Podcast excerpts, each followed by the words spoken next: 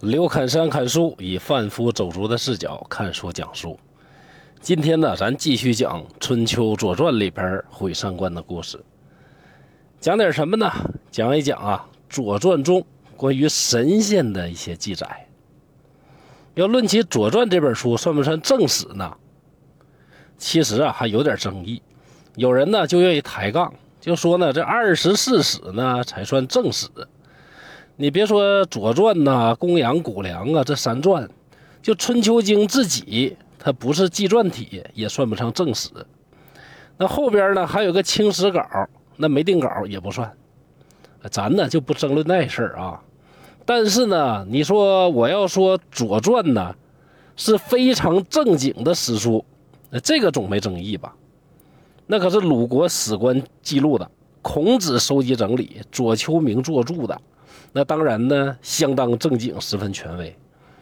就是这么正经的一部史书啊，明确记载了公元前六百六十二年，国国境内发生的降神事件。对这事儿，您是相信还是不相信呢？让刘侃山呢给大家侃一侃啊。先把当时天下大事说一说啊。你周朝呢，从公元前一零四六年建国。一共经历四个阶段，第一个阶段呢，那是相当的牛掰呀，天下共主，天下诸侯都得听我的号令。第二阶段，那就比较牛掰，说句话吧，天下诸侯多少都得给点面子。到了第三阶段，那就是自己觉得自己挺牛掰的，实际早已经沦为了诸侯的棋子。到了第四阶段，那就是诸侯里边一个小国。毕竟呢，名义上是天子，碍着这个面子，大家也不好意思弄死他。现在这年呢是公元前六百六十二年，大周啊已经到了第三阶段的中期。大周天子自我感觉良好，其实啥也不是。比如这个时候在位的这位周惠王，选王后吧，自己说了不算，诸侯开会定。自己能不能继续当天子呢？哎，诸侯开会定，选继承人是谁？哎，说了还不算，还得诸侯开会定。那就这么个天子，还还挺拿自己当回事儿还动不动呢还指导一下这个，煽乎一下那个，哎，还得影响一下天下大事。说完天子，再说说当时天下的诸侯。那个时候啊，最强大的国家。就是即将登上霸主宝座皇宫的齐国，其次呢是在霸主路上奋勇前行的晋国，南方的楚国地盘广大，自己呀称王称霸，实力不容小觑。这三家是天下最有实力一等一的诸侯。后来牛掰闪电的秦国还有燕国呢，这个时候就是在边边角角。跟蛮夷也差不多，大家也不拿他俩当回事儿，自己呀闷声发大财。剩下郑、宋、鲁、卫有一定的实力，勉强啊能混一混，算二流强国吧。再之后就是一群小国。这个时候天下大势啊，是弱肉强食的兼并之战，马上要拉开序幕。谁能抢在下一个时代到来之前吞并更多的国家，谁就能在下一次统一战争当中啊成为主角。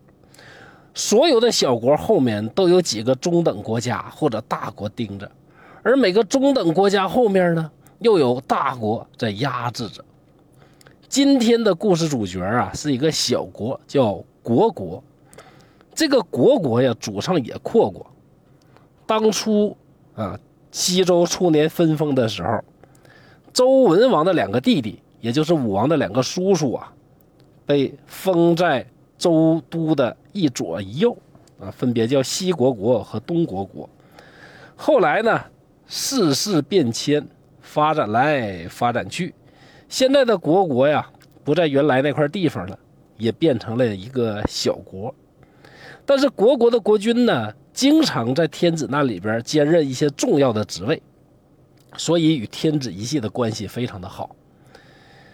此时国国和周天子一样，实力不行吧，还觉得自己呀挺好使的。就在这一年，国国降临了神仙。这神仙来了之后啊，哎，一待就是半年多呀。那国国国君自然得有所表示啊，就派了几位大夫伺候神仙，要啥给啥。就可惜这春秋笔法微言大义的，《左传》里边啊也没仔细说一说神仙究竟要的是啥。总之嘛，精诚所至，金石为开。国国国君的诚意终于打动了神仙，神仙就问：“呃，你们国君有什么愿望吗？”大夫们呢忙说：“哎呀，神仙呐，你是给三个愿望还是给几个愿望啊？”那神仙说：“那给一个得了呗，还有多少愿望啊？”大夫们就说：“哎呀，我们国君呢，最喜欢的就是土地。如果能获得土地，那我们就感谢神仙您了。”神仙一笑：“啊，这有何难？来，待我施法赐土地给你。”于是呢，国国就获得了很多的土地。当然了，《春秋》和《左传》呢也都没记，说这块土地本来是荒地，一下变耕地了呢。还是说上面有夷狄，嘎嘣一下全死了，把地留给了国国。总之，国国呢真的拿到了神仙给的地盘这事儿这么神奇，很快就传到天子耳朵里了。天子也很郁闷呐，说这好事儿怎么能跑国国去，不上我天子这嘎达的？难道是我王姬的地方太小，神仙没地方落吗？就赶紧找来内史啊，询问原因。到底降神这事儿啊，真的假的，靠不靠谱啊？那时的回答相当干脆，靠谱啊！这个真的是神仙。不过大王您呢，也不用羡慕嫉妒恨。别看他现在开开心心，很快有他哭的时候。哎，天子忙问：那神仙降临不是大吉吗？那怎么还有哭的时候呢？我看这老小子跟神仙处的挺好的呀。神仙一高兴。撒下十万天兵，什么齐国、晋国不都得靠边站吗？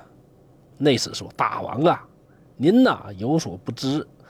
一般来讲，神仙降临呢有两种情况，一种呢是国家即将兴盛，一种呢是马上就要灭亡。